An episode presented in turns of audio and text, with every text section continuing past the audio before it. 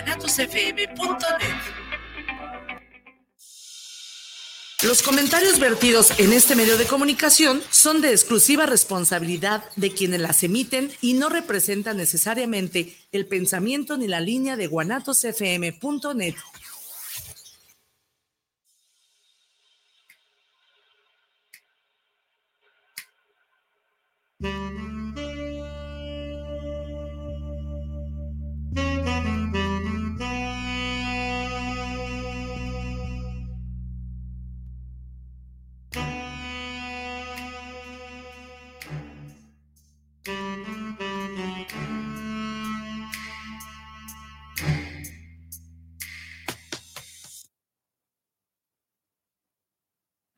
Hola, hola, ¿qué tal? ¿Cómo están? Muy, muy buenas y maravillosas tardes. Bienvenidos a este su programa El arte de vivir en pareja. Mi nombre es Viri Vargas y estoy, pues bueno, eh, extrañando mucho al doctor Vicente Muñiz. A nombre del doctor Vicente Muñiz, esto es El arte de vivir en pareja. Como ustedes pueden ver, pues no estoy sola, tengo una maravillosa, grande y queridísima eh, compañera de trabajo, porque aquí también es familia Guanatos, pero además es amiguísima de nosotros, muy en especial del doctor Vicente Muñiz, que pues bueno, repito, se disculpa porque el día de hoy no puede estar con nosotros, tuvo unas situaciones a resolver, pero realmente les manda muchos besos y abrazos gigantormes que en este momento entrego. Les platicaba que el día de hoy tengo una invitada, híjole, súper, súper especial para este programa.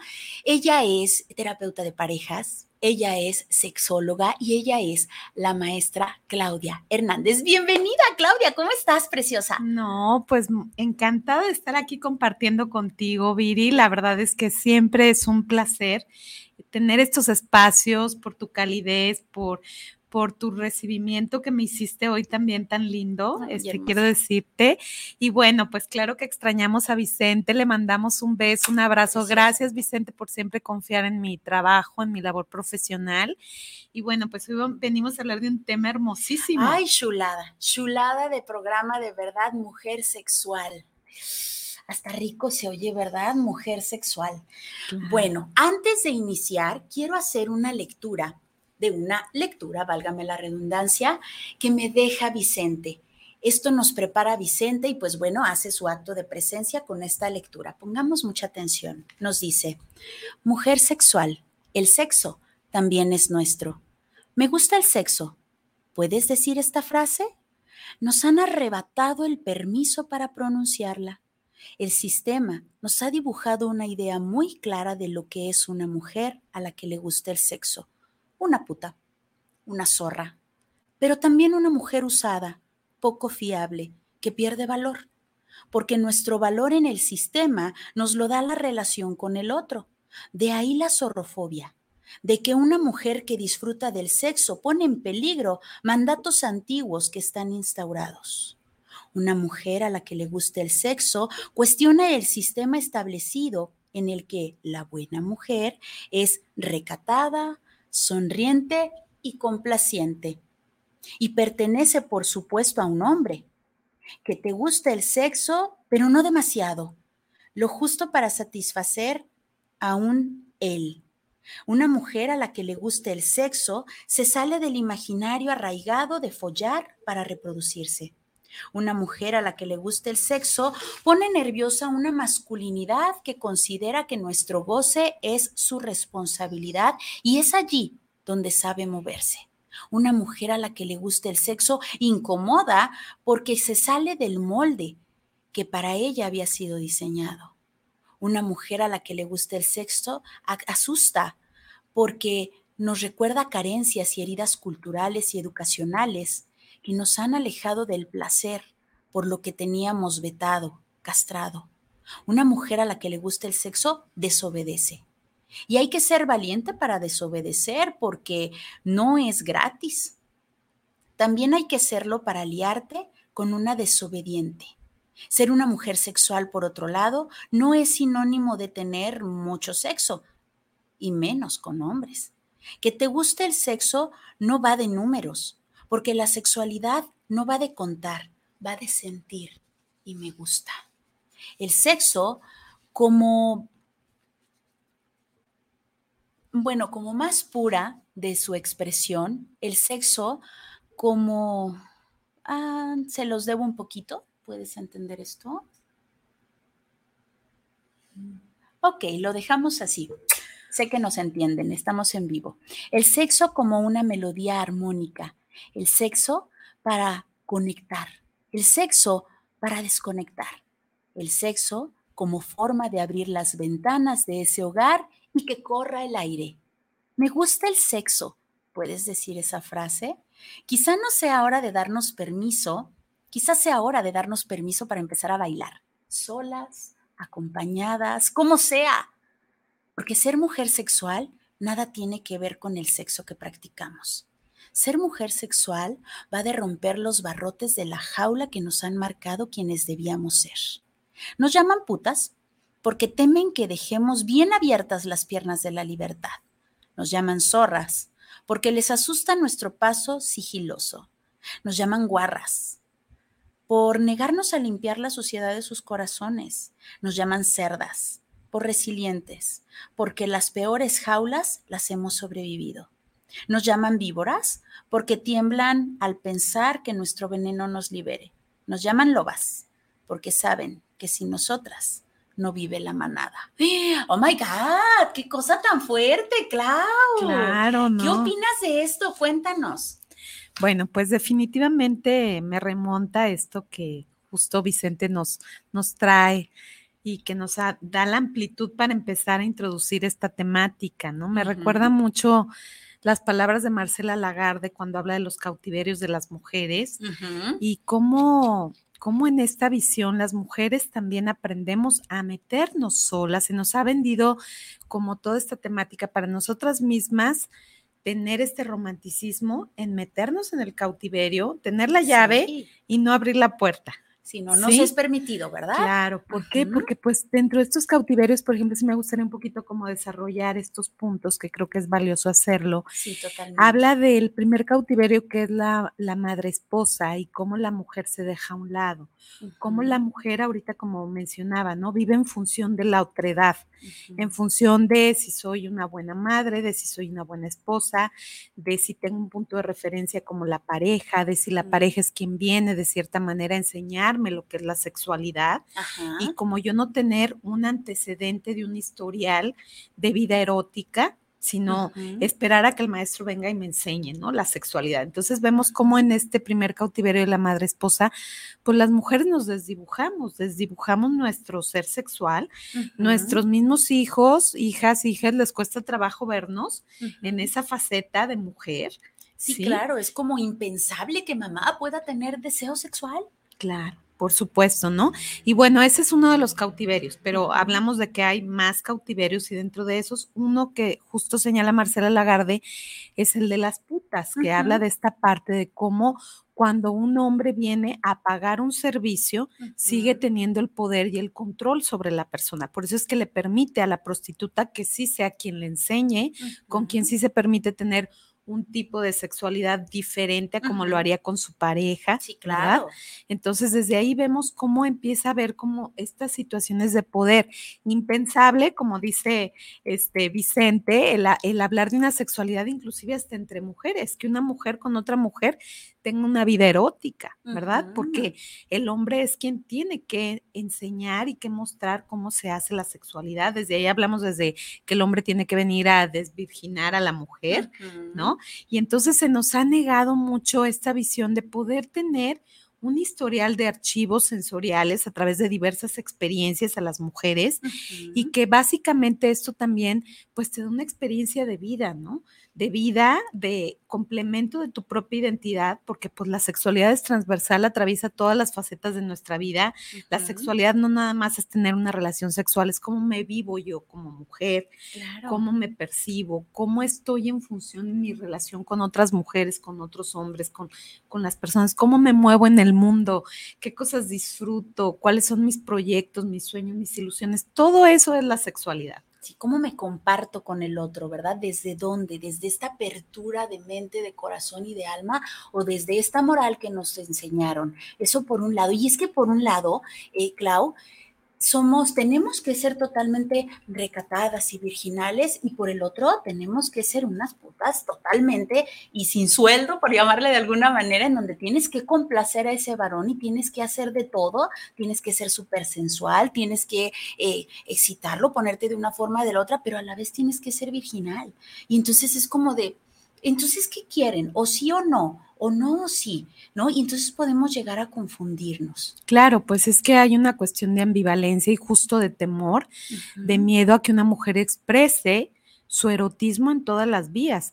El erotismo es la, la, fuente creativa más importante, es la fuente de poder que tenemos, que se plasma en todas las cosas que realizamos. Tú puedes saber eh, platicando con una persona que tan plena se vivencia en su estilo de vida. Porque tú sabes, ¿no? A veces podemos llegar a tener inclusive como una imagen, un perfil, así como creamos nuestros perfiles en Facebook o en Instagram, podemos tener como un perfil de quién somos, pero en realidad el que tú tengas una vida plena pues no es algo que se va a poder proyectar a través de una apariencia, sino que simplemente en todo lo que tú desempeñas se va a ver esta fuerza erótica que tienes. ¿Y con qué tiene que ver?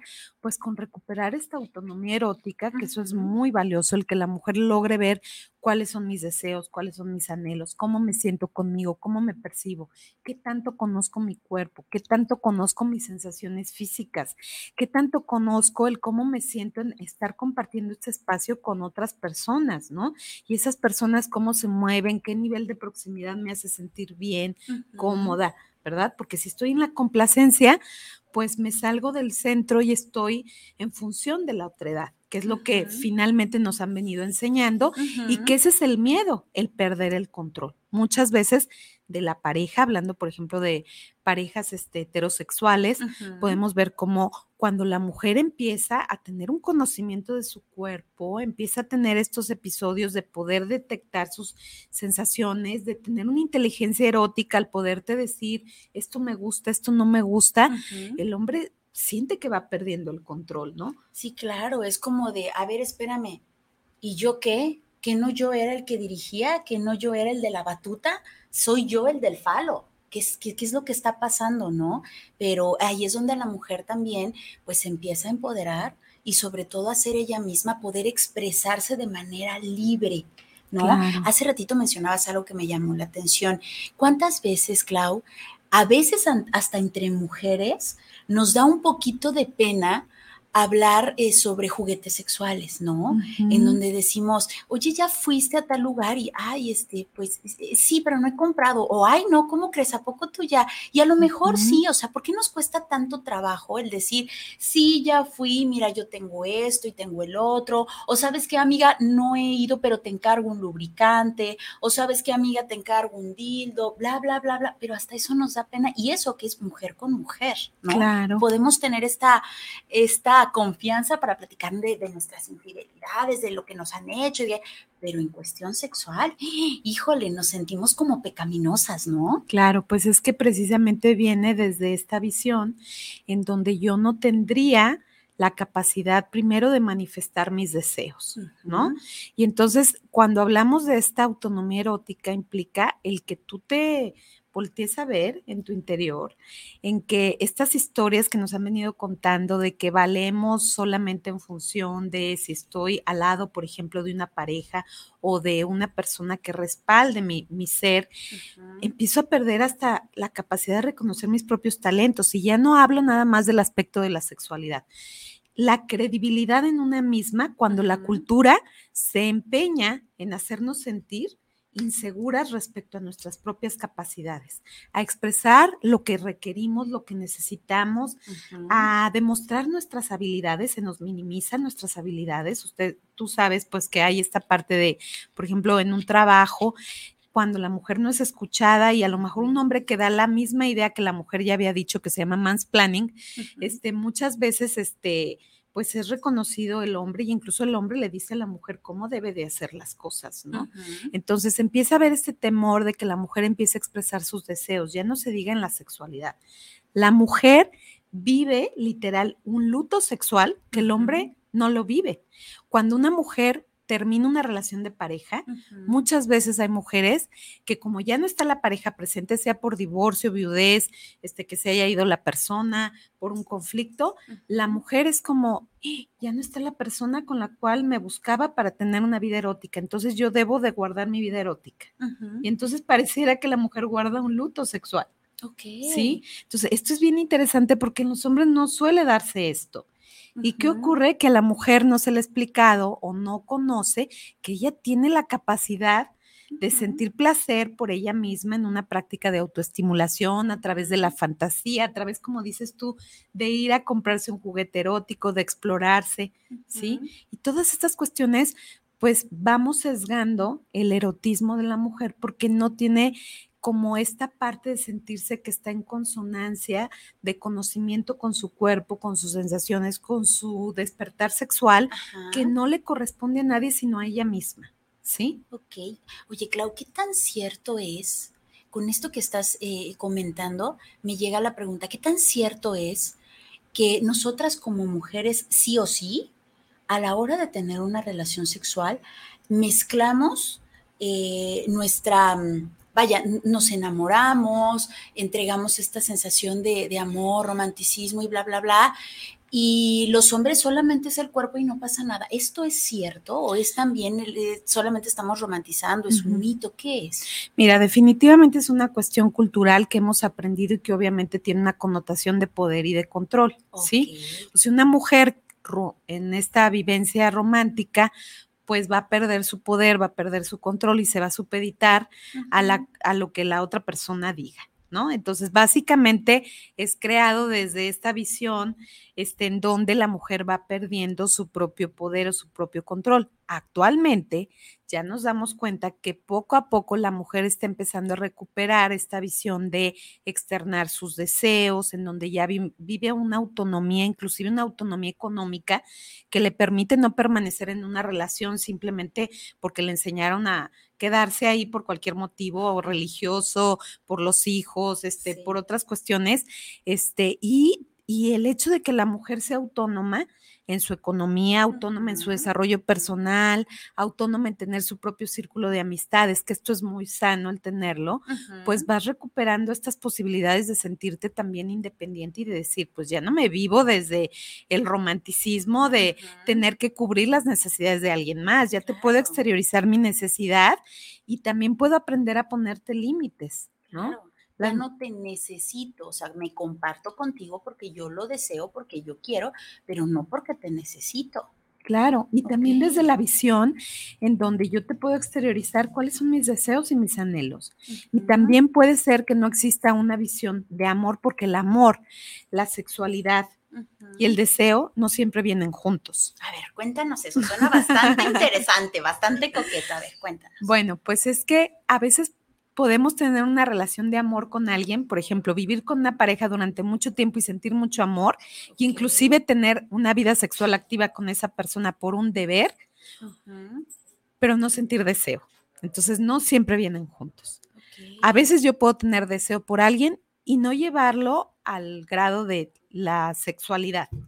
¿Sí? O sea, nada más se me antoja mucho, estás muy bueno, estás muy rico, pero no hay nada.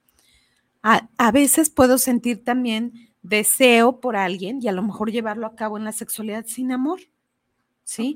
Entonces también tenemos esta visión en donde una mujer también puede tener un encuentro erótico con alguien en donde no está vinculada ni en el romanticismo ni en el amor y lo único que quiere sentir es a lo mejor este deseo, ¿verdad? De cubrir esta necesidad que está teniendo de compartirse con esta persona bajo un acuerdo, que claro que tiene que ser una relación consensuada para que sea válida, ¿verdad? Pero sí es importante ver que no siempre están esos tres elementos juntos. Entonces, el hecho de que algunas mujeres, después de tener una, un, encuentro sexual con una persona que no es su pareja, el hecho de tener un encuentro sexual con una persona que no, que no se supone que no aman, el hecho de que después de esta relación sexual te sientas vacía, te sientas usada, te sientas como que no estuvo tan rico o si ya no me habla después, esto tiene que ver con toda esta construcción que nos han hecho, no precisamente porque así tenga que ser. Claro, definitivamente, ¿no? Ahora, ¿qué sería lo idóneo si estamos en una relación de pareja?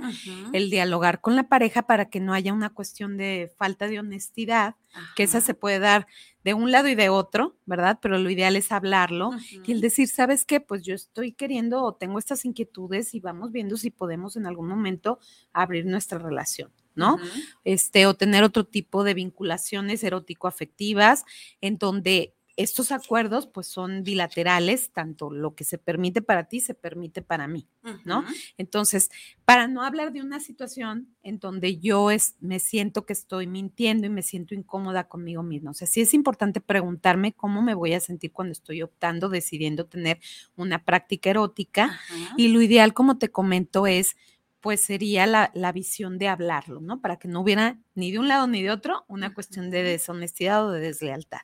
Sí es verdad que una mujer que tiene un encuentro este, con una persona y empieza a experimentar culpa, la mayoría de los argumentos por los cuales te dice, me siento culpable por esta situación, justo lo que acabas de mencionar, todos esos elementos, tienen que ver con una cuestión aprendida de mm. introyectos que tenemos a lo largo de la vida, de situaciones este, que también tienen que ver con mi autoestima sexual, porque hay una autoestima sexual, ¿sí? Y esa autoestima sexual incluye esa vocecita que nos está diciendo, este, no fue tan bueno el encuentro, este, tu cuerpo no es tan agradable como para estar con la otra persona, este, ya no tienes edad, por ejemplo, hablando de que la sexualidad muchas veces nos han hecho pensar que tiene un, una caducidad y más para las mujeres, ¿no? o sea, una mujer en una edad madura que siente un deseo sexual, pues es vista a veces hasta como qué le, qué le sucede, ¿no? O sea, está fuera de la norma. Y entonces, este, muchas veces vamos teniendo todos estos prejuicios que son cuestiones culturales instauradas y que además es esa vocecita interna que a veces no es nuestra y tenemos que preguntarnos de dónde viene. ¿Y cómo ¿sí? jode, Claudia? Claro. ¿Cómo te taladra el cerebro? Y dices, déjame en paz, quiero disfrutar, quiero sentir, ¿no? Pero ahí está la vocecita enfadosa y no se va. Definitivamente, ¿no? Y aquí es, es, esa visión prácticamente donde a las mujeres parte de la autonomía erótica es aprender a escucharte a escuchar tu propia voz. ¿Cómo callamos a esa vocecita de la tía Artona y me quedo con mi voz? ¿Cómo le hago? ¿Necesito ir a terapia? Bueno, el acompañamiento siempre es, es un apoyo importante porque finalmente es una visión que te abre una posibilidad de un panorama en donde puedes observar diversas cuestiones, donde también este, existen historias alternativas, donde hay otras visiones diferentes que pueden también enseñarte a ver que tú no estás este, que no eres la única persona, ¿no? A no sentirte como yo soy la única persona que está experimentando esto, es algo construido. Este, en el acompañamiento, obviamente, brindamos desde el aspecto profesional, desde la historia de la persona, porque yo no voy a venir a ponerle mis paradigmas a la persona, pero analizamos la historia de la persona, vemos elementos, recursos, creamos como esta capacidad de que pueda reflexionar, que pueda también tener como un autoanálisis, que pueda preguntarse y también contestarse, porque muchas de estas creencias limitantes servían en algún momento de la vida. No podemos así como que desechar todo lo que hemos vivido, es parte de nuestra historia. Pero en algún momento fueron útiles. Claro, eso me funcionó un momento, pero ahora en este momento esa creencia ya no me está siendo útil. Y entonces vamos deconstruyendo también algunas de las cuestiones que hemos aprendido para podernos ver desde otra visión. ¿Sí? Y esa vocecita de la que hablas, me gusta mucho a mí, eh, Clarisa Pincola, que es una terapeuta narrativa, tiene un libro que se llama Mujeres que corren con lobos. Y hay una historia de Basalisa que me encanta a mí siempre hablar de ella, de cómo cuando Basalisa, su mamá, está en el hecho de muerte, la mamá le entrega una muñeca. Y esa muñeca era similar a Basalisa y le dice, te vas a ver guiar en los momentos en donde tengas dudas para resumir y no contarte toda la historia, que es muy interesante, pero... pero está de tarea, está de tarea. pero está de tarea. Quiero decirte que esa voz precisamente y parte de la historia es, la muchacha deja la adolescencia para empezar a escuchar su propia voz. tuvo un acompañamiento de la mamá, de esa voz exterior que la guió durante la niñez y durante la adolescencia. Pero una cuestión es ser guía y sabemos ahorita mucho aparte de la visión adultocentrista que a veces creemos que las adolescencias y las infancias no tienen voz y por supuesto que tienen voz, argumento, este, participación, ¿no? Pero es como un poco la, el sentido de decir, esa voz ha estado siempre en ti, es tu voz, nada más que la has callado durante tiempo por estos preceptos culturales y que cuando hay una crisis muchas veces aparece esa voz y de pronto nos da miedo escucharla. ¿Por qué? Porque podemos perder la lealtad del exterior, que puede ser la expectativa de papá, de mamá, la expectativa a lo mejor de la pareja o de la gente que está alrededor de nosotros. ¿Sí? Y entonces eso es lo que nos da miedo, así como de, ¿y si le estoy fallando a mi papá? ¿Y si le estoy traicionando a mi mamá? ¿Será que eh, no me merezco ser su hija si les desobedezco. ¿Va por ahí, Clau? Claro, o incluso hasta perder ciertos privilegios que tenemos en esas lealtades invisibles que hacemos familiares, ¿no? Como el hecho de que ya no te inviten a la reunión familiar porque eres la rebelde, porque eres la oveja negra que ya está pensando diferente, cómo es que ya se divorció, cómo es que dejó a su pareja, este, cómo es que está teniendo un novio, ¿no? Este, qué ejemplo les va a dar ahora a sus hijos si tiene una relación de pareja y todos estos comentarios que forman parte de esa cuestión cultural que tiene un peso, pues a veces cuesta trabajo romper con todo ello porque vas a recibir de cierta manera a veces un rechazo de las personas que están cercanas a ti. A veces pueden ser familiares, amistades o demás personas. Pero escuchar tu voz es ser leal contigo. Ok, es decir, eres como la vergüenza de la familia, eres la que nos pone en vergüenza porque no estás siguiendo lo que todos hacemos, ¿no? Pero por otro lado, empiezas a hacer una unión contigo, una eh, congruencia empiezas a hacer ahora sí que uno mismo, wow, wow, ¿no? En donde ahora sí te disfrutas, te escuchas, te atiendes y entonces empiezas a ser totalmente diferente. Claro, porque empiezas a encontrar una consonancia interna y eso es lo más valioso, ¿sí? Es decir, puede ser que el exterior eh, reproche lo que yo estoy haciendo, sin embargo, yo me siento bien con lo que estoy haciendo, me siento cómoda y me siento libre y me siento deseada y me siento valorada y me siento tomada en cuenta, primero por mí, porque yo me estoy dando mi lugar, ¿sí? Y entonces, ¿sabes qué? Yo sé, mamá, que tú piensas de esa forma, mi forma de pensar es otra, respeto tu forma de pensar sin embargo, me estoy sintiendo cómoda con este, con este estilo de vida que yo estoy adquiriendo. Me estoy sintiendo además este, más saludable. ¿Por qué? Porque ese es un indicador, ¿sabes? La salud, tanto emocional como física, tienen que ver y están totalmente conectadas con la consonancia que tenemos, con la lealtad hacia nuestro ser, con estar en ambientes donde yo me sienta cómoda, donde no tenga que fingir, donde no tenga que poner una apariencia, donde no tenga que cubrir la expectativa de, de otras personas, sino simplemente escuchar mi voz. Y en ese momento hablamos de este empoderamiento, ¿no? Del que hablábamos de este empoderamiento en donde yo decido y digo, yo no quiero estar en este lugar porque me estoy sintiendo incómoda y me puedo despedir de las personas de forma educada y retirarme. O puedo poner un límite si alguien me está maltratando y encontrar ambientes donde sienta el buen trato, donde pueda ser yo, donde me pueda escuchar eso, es muy valioso y muy importante. Y claro que está relacionado con la cuestión sexual, porque te decía que la sexualidad es y permea todo nuestro ser. Incluso mencionabas, me llamó mucho la atención, Clau, decías que a una, a una persona, una mujer, se le nota cuando está en total congruencia consigo misma y cómo se nota. ¿Cómo ves tú que una persona está en congruencia consigo misma? Bueno, yo siempre he, he dicho que hay cosas que no podemos ocultar, ¿sí?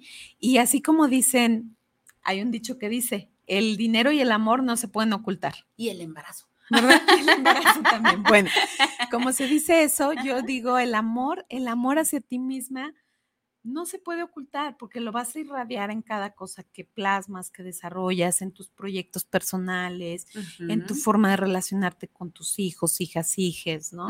En estas visiones en donde aprendes a poner límites que, que al principio cuesta trabajo, más cuando estás acostumbrada a siempre ceder, porque es lo que has aprendido también culturalmente o en los introyectos o a través de las mujeres eh, ancestrales, ¿no? Donde de pronto también tenemos muchos patrones y que hay que bendecir y honrar el camino que ellas tuvieron que pasar y que trascender, porque nosotras a lo mejor en esta etapa podemos tener voz. Tú y yo estamos aquí sentadas frente a un micrófono, ¿sí? Y tenemos esta capacidad de tener voz y al momento de hablar estamos también sanando un sistema de familia. Claro, claro, a todas estas mujeres que fueron lastimadas, violentadas, desde el calladita te ves más bonita y nosotros aquí hablando como, ¿no? Expresando al 1200. Sí, totalmente de acuerdo contigo, Clau. Esta vocecita también nos habla cuando estamos en encuentro con nosotras mismas, es decir, cuando nos autoexploramos.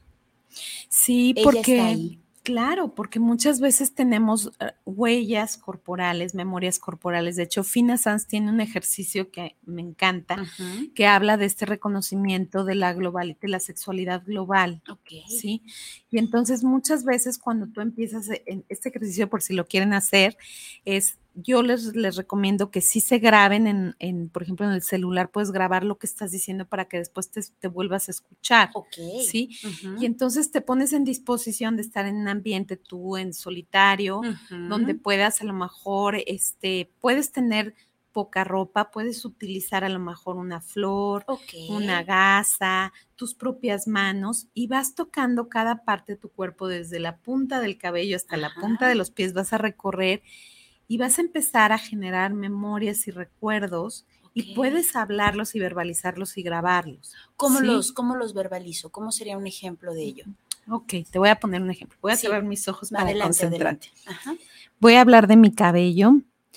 Mi cabello me hace remontarme a que mi mamá me solía cortar mi cabello como príncipe valiente. Le costaba mucho trabajo, a lo mejor con la atención hacia las tres hijas, el peinarnos, y yo siempre, como era la del cabello lacio en ese momento, pues era como muy fácil cortarme el cabello. Y yo añoraba, veía a las mujeres que trenzaban su cabello y decía, me encantaría tener mi cabello largo. Ese es un recuerdo que tengo de mi infancia.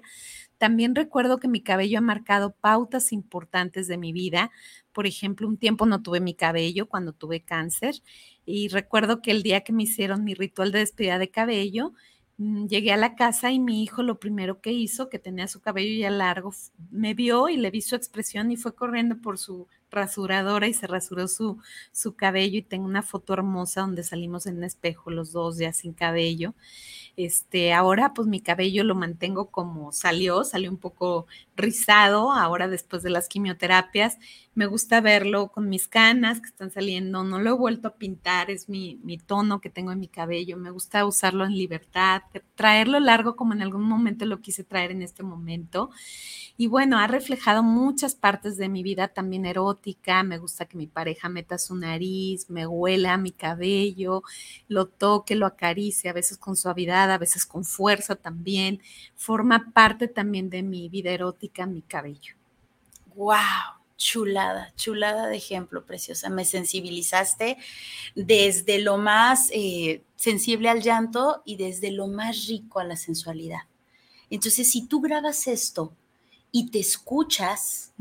Vas a ir recorriendo, así ahorita hablamos nada más del cabello, pero puedo hablar puede ser por de mi frente, de mis cejas, de mis ojos, de mi nariz, de mi boca, de mi cuello, hombros, cada parte, incluidas a veces zonas de las cuales hemos renegado. ¿Verdad? Como las llantonias. Como las llantonias, como a veces también este, la parte de las estrías, el abdomen abultado o la flacidez que podemos tener. O a veces, por ejemplo, hay personas que también les cuesta trabajo contactar con su genitalidad. De hecho, muchas personas les cuesta trabajo grabar esa parte porque es una zona que sobre todo a las mujeres ha sido como muy, muy oculta el hablar de nuestra genitalidad ¿verdad? Entonces también el, después es muy importante hasta hacer una cita con un espejo y observar nuestra genitalidad, ¿sí? Ver nuestra vulva, empezar a hablar de ella, ¿no? ¿Cómo me siento? ¿Por qué me cuesta trabajo? ¿Cómo la veo? ¿Cómo, la, veo? ¿Cómo la describo? ¿Qué placer me ha dado, ¿no? ¿Qué tipo de caricias le he negado? A cuántas personas he invitado que realmente no he querido invitar, porque las memorias corporales pueden ser también en un sentido constructivo o también puede haber memorias dolorosas, pero precisamente esto me ayuda a detectar qué aspectos tengo que trabajar en un acompañamiento profesional para poder lidiar con zonas que a lo mejor estoy teniendo conflicto. ¿Sí? Te voy a poner un ejemplo muy sencillo. Yo trabajo con mujeres con cáncer de mama y casi siempre las heridas que nos genera en algún momento, en alguna etapa el cáncer, que puede ser inclusive hasta una mastectomía de ambas mamas, pues te hace el a veces no querer desnudarte frente a la pareja por la importancia que tienen las mamás en un sistema patriarcal y, hablando del deseo, ¿no? Este, y cuando las mujeres empiezan a autoexplorar su cuerpo a través de fantasías guiadas que les vamos haciendo, como ponerse frente a un espejo, estando con ropa, tocarse, recordar qué simbolizan esas heridas, este, el significado que le dan. Y luego después pueden a lo mejor hacer el ejercicio en sus casas con una bata, por encima de la bata y después pueden quitar la bata y hacerlo ya desnudas, a veces frente al espejo, a veces si no se sienten cómodas de verse, no verse en el espejo, pero estarse tocando, ponerse miel, sábila, como si fuera una especie de restauración corporal y empieza a ver un apropiarse de su cuerpo como, como es y como lo ven y como está. Y entonces dejan de tener temor cuando ya comparten su vida erótica también con la pareja, ¿sí? Porque ya han aceptado su propio cuerpo. Así como está. Una aceptación de mi cuerpo tal cual es, que a final de cuentas es mi cuerpo, no es mi avatar. Claro. Y así lo amo y así lo acepto, aunque me ha costado un poquito de trabajo. Y, y ahí donde, por ejemplo, mencionabas a, a la vulva como tal, que a veces nos han dicho que, que tiene que ser de tal manera, de tal color, y a lo mejor en la mía no es así. Claro. Y entonces me doy cuenta que a lo mejor no es la, la vulva bonita, pero es mi vulva, ¿no? Y últimamente a lo mejor eh, hablo de, de, lo mucho que me ha dolido tener algunas situaciones que yo me he lastimado tal vez porque no me he sabido tocar o que he permitido que otro me lastime y no le he puesto límites, o a lo mejor con todo y límites, la persona siguió haciéndolo, ¿no? Claro, por supuesto, ¿no? Y bueno, finalmente, todo lo que hablabas, ¿no? Esta parte, ¿no? ¿Qué, qué consideramos como bonito? ¿Qué consideramos como permitido? Este, este mismo ejercicio, por ejemplo, con, con mujeres que ya tienen una que son personas adultas mayores, por ejemplo, es muy valioso el ver, claro que mi cuerpo va a cambiar, sí. Este, que algún tiempo nos podamos poner algo de Botox o alguna situación que nos pueda ayudar. Un ratito. ¿No? Un ratito, pero pues nuestro cuerpo va cambiando, se va viendo obviamente el paso de los años y es como, sobre todo hacia las mujeres, es como si fuera algo negativo el avanzar en edad. ¿No?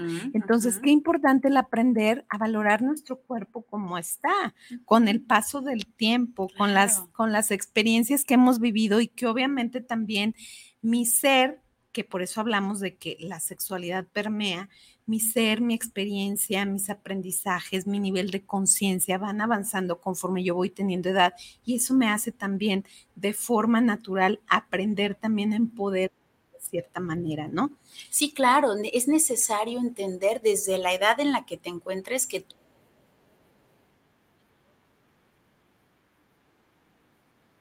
nos gusta no nos gusta, estemos de acuerdo o no, porque es ley de vida, ¿no? Con el paso de los años, como bien dices, pues a lo mejor hay algunas vitaminas, ejercicios, cremitas, botox, etcétera, pero aunque tengas el ombligo acá, tarde o temprano, de tanta cirugía, ¿no? Tarde o temprano, aquello te va a decir, pues el paso del tiempo es el paso del tiempo. Tú, te guste o no, eres modelo eh, X, ¿no? Y ese modelo no es 2000. Y ese modelo no es 2020, o sea, ya tienes tu, tu cierto recorrido. Y que incluso hay cosas que, que, deberíamos de ir cada vez como evitando, por ejemplo, el tener como ciertos estereotipos, ¿no? Uh -huh. Por ejemplo, cuando hablamos de la gordofobia, sí. que hay muchas personas que pueden sentirse mal este, por, por que no están cubriendo un estereotipo, porque están gordas, ¿no? Uh -huh, uh -huh. Y, y, en ese sentido, o sea, y se dice la palabra como tal, porque precisamente muchas veces nos da hasta miedo mencionar la palabra,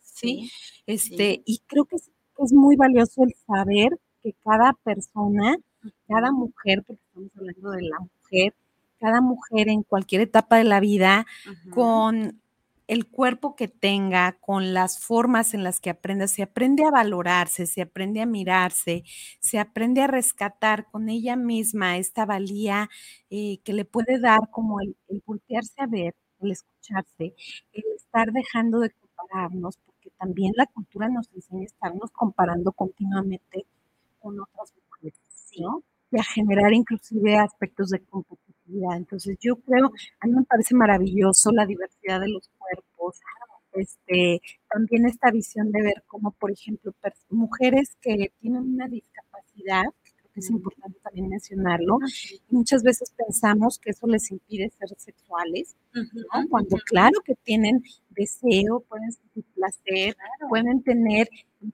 todos los seres humanos necesitamos también del contacto físico, de la caricia, del apapacho, ¿no? Entonces creo que también hay muchos estigmas que tenemos que ir trabajando poco a poco, que vayan aminorándose y en que vayamos teniendo esta visión de, de autoaceptación, uh -huh. ¿sí?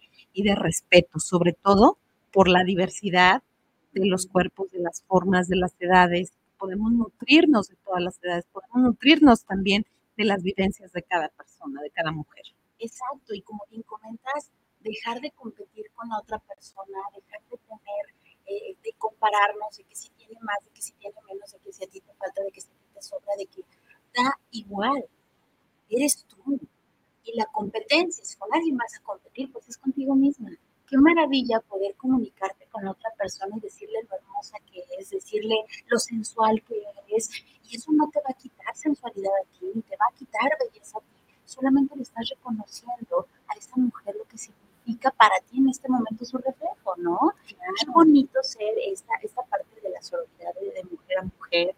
Qué maravilla el poder expresarte y dejar de competir, envidiar, eh, incluso pisotear a la mujer, de mujer a mujer, porque tristemente, pues sí, a eso nos enseñaron, ¿no? Pero ya, ya no más, claro. Creo claro. que es momento de, de ver a la mujer eh, de al lado como tu hermana, como, como una verdadera amiga, como una mujer, tal cual, como un maravilloso ser humano, igual que tú, no te viene a quitar nada, porque no te viene a quitar nada.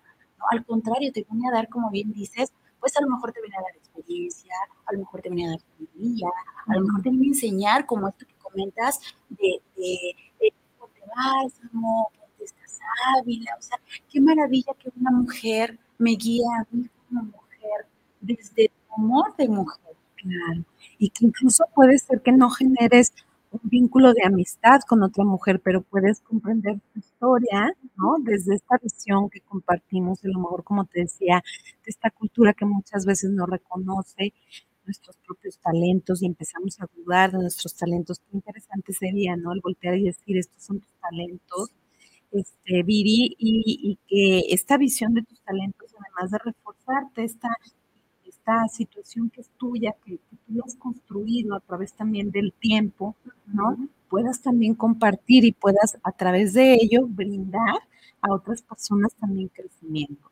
Entonces, por ejemplo, los círculos de mujeres son muy valiosos para poder hablar de estas historias que se entrecruzan, que se entrelazan. De hecho, tengo un taller que se llama Mujer Plena y quería también ver si compartirlo. Por favor, por favor. Este, el día 12 y 13 de agosto vamos a estar aquí en Guadalajara. Es un taller que tiene 16 años de experiencia, en la zona de los Altos Jalisco, uh -huh. hablando de esta apropiación corporal. Revisamos toda la historia de, las, de, de tu ser mujer, revisamos tu historia desde tu niñez, adolescencia, juventud, ¿no? Hasta tu etapa actual. Uh -huh. eh, tenemos un renacer en este reconocimiento de propios talentos, de la confianza. Es un ambiente de confianza cálido entre mujeres. Entonces, pues pueden contactarse conmigo si tienen alguna duda respecto al taller. Este son dos días de regalo. los días? ¿Es en agosto? Es en agosto, es sábado 12 12 y 13 de 9 de la mañana a 7 y media de la noche. Ay. Y el domingo es nada más de 9 y media a 2 de la tarde. Entonces, este, pueden contactarse conmigo al triple tres seis seis dos nueve siete cinco dos este, para poder preguntar. Hay todavía algunos espacios, pero es un taller. Y ya lo pueden adquirir, ya lo pueden apartar. Ya lo pueden apartar. Y además, este es un taller que se ha dado incluso en el extranjero, este, en comunidades latinas. Yo lo imparto. ¿verdad? Tengo una persona que me acompaña para hacer alguna meditación introductoria, este, es un, trayecto muy bonito, es un es voltearte a ver como mujer y también hablamos de este empoderamiento, hablamos también del erotismo, de la inteligencia erótica, de la capacidad de expresar, eh, de la autonomía erótica, hablamos de los juguetes sexuales, de distintas, de la autoestimulación también, este, y, y, vamos teniendo, teniendo también un conocimiento de tu propio cuerpo. Entonces, es sanar partes también de tu historia a través de este ejercicio como el que mencioné, de las huellas corporales.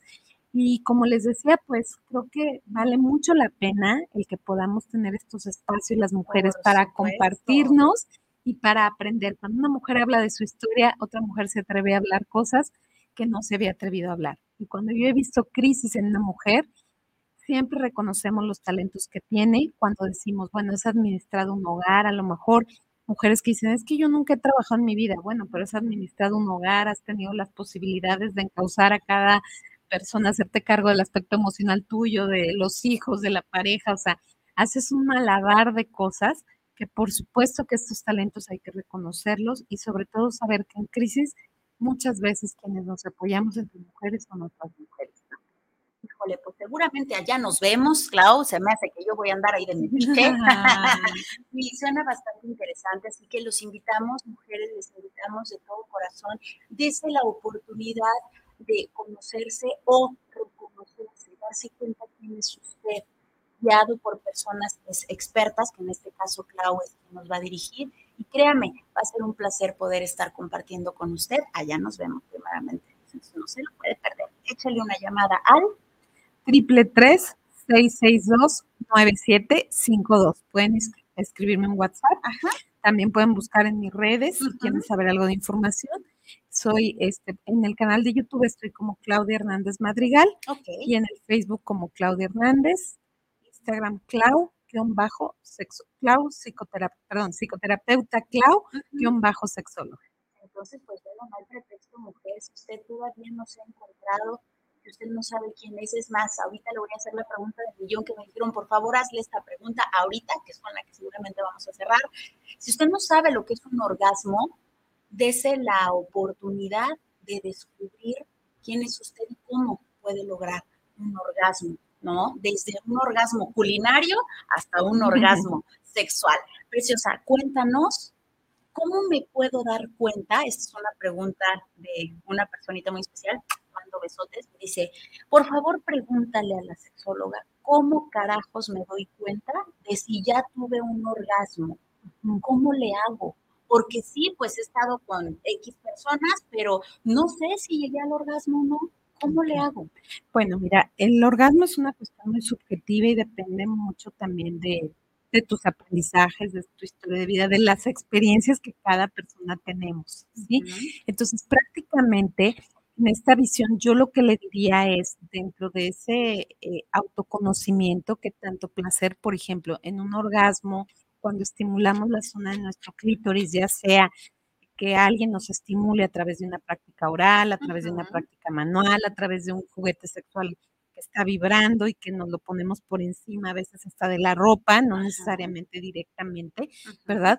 Podemos empezar a experimentar una sensación de, mucho placer, incluso muchas personas lo dicen como si me desconectara y en este momento no me importara nada de lo que está en el entorno, porque hay una forma como de retraerte, de desconectarte y de estar como en esa sensación de invasión de, de, sensaciones que puede ser, cada quien las va a ir describiendo de diferente forma, o sea, no hay una forma de decir, esto exactamente es un orgasmo, pero sí es algo que te retrae, que te abstrae del mundo, que estás de cierta forma en un estado este, donde no, no te interesa lo que está sucediendo en el exterior, simplemente estás en conexión contigo.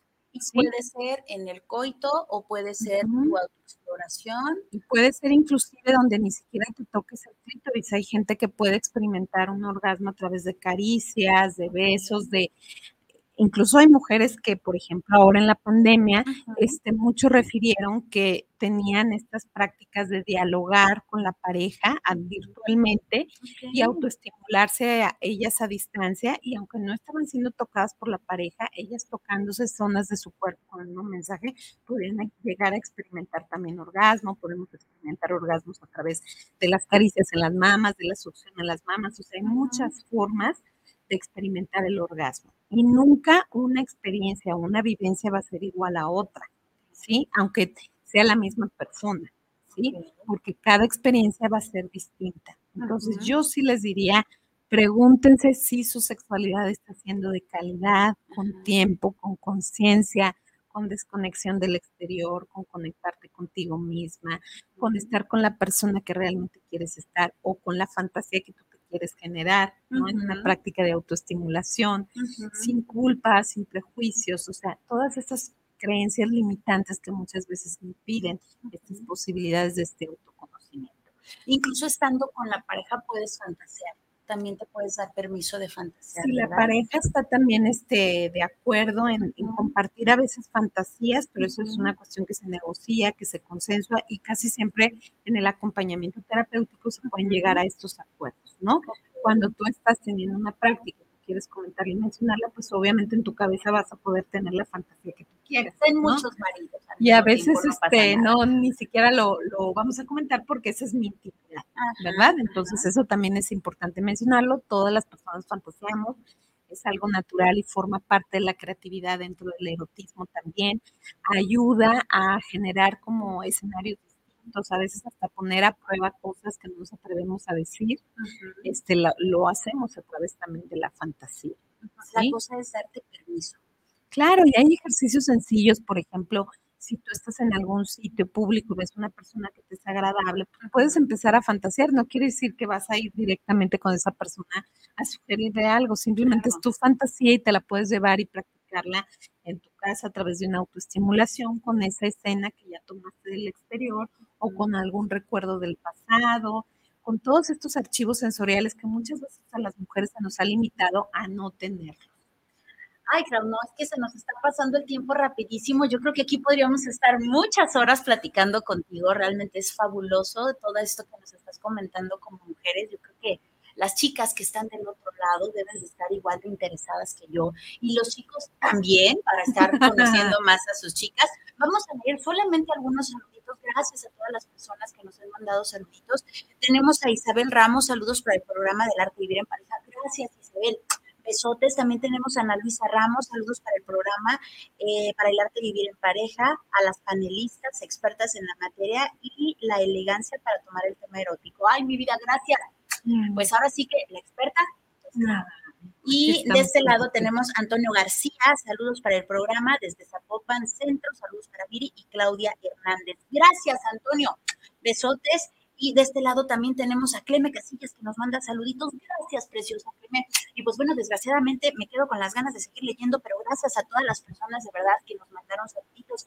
Se nos acaba el tiempo. Gracias, gracias a Vicente por darnos esta confianza, por este su programa. Vicente, gracias por esta confianza. Te extrañamos muchísimo. Antes de despedir el programa, quiero agradecerte, Clau. Gracias por estar aquí a nombre del de, doctor Vicente. Gracias por aceptar esta invitación de manera muy personal. Gracias por compartirte tan hermosamente de la, de la bonita forma en la que lo haces, que se nota que es no solamente desde el conocimiento, sino también desde el corazón. Muchas gracias por compartirte de esta manera. Mi admiración total. Muchas felicidades por todo aquello que, que hemos platicado detrás de escena. Gracias detrás de cámaras. Gracias, preciosa de todo corazón. ¿Con qué quieres que se quede el público y con qué te quedas en esta ocasión? Bueno, como hablamos de este tema de mujer, creo que es muy valioso el que pongamos a veces como un cuestionamiento a nuestras creencias, que tengamos este contacto, lo que Marcela Lagarde ya, llama estos espacios de soledad en la mujer, donde puede hacer introspección. La soledad no es algo negativo, es espacio para compartir, darte baños largos, profundos en soledad, tomarte una taza de té, también es orgásmico, el contemplar la naturaleza, el estar en contacto. Yo muchas veces les digo, me dicen, es que no tengo pareja, le digo, pon una música erótica, sensual, cierra tus ojos, empieza a colocar diferentes listones en tus manos y siente las caricias de los listones mientras haces movimientos en tu cuerpo. Puedes estar desnuda o con poca ropa y empezar a explorar toda tu capacidad de sentir. ¿Sí? que muchas veces está supeditado hacia otras personas. Puedes tirarte en el pasto y hacer el amor con el jardín, con la luz del sol, con el viento, con muchas otras cosas, con tu imaginación que es maravillosa, tu creatividad. Entonces, de verdad, date este permiso de volver a experimentar estas sensaciones en las cosas más simples de la vida. Muchísimas gracias, Clau, nuevamente. Y pues bueno, ya lo escuchó usted de la experta. Ella es Claudia Hernández, no se pierda usted este taller que ha mencionado. Ya, si usted perdió, eh, se perdió el teléfono, acuérdese que estamos en repetición por Spotify, por el YouTube, por el Instagram. Eh, bueno, ahí está Vicente dando eh, varios reels, como él mencionaría. Besotes, precioso Vicente. También estamos en el Facebook Live. Ahí está la repetición. Llame ya, no se lo puede perder. Y repito, la terapeuta de parejas y además es sexóloga Claudia Hernández. Y pues bueno, me despido a nombre del doctor Vicente Muñiz. Mi nombre es Piri Vargas y esto fue El arte de vivir en pareja. Hasta la próxima. Bye.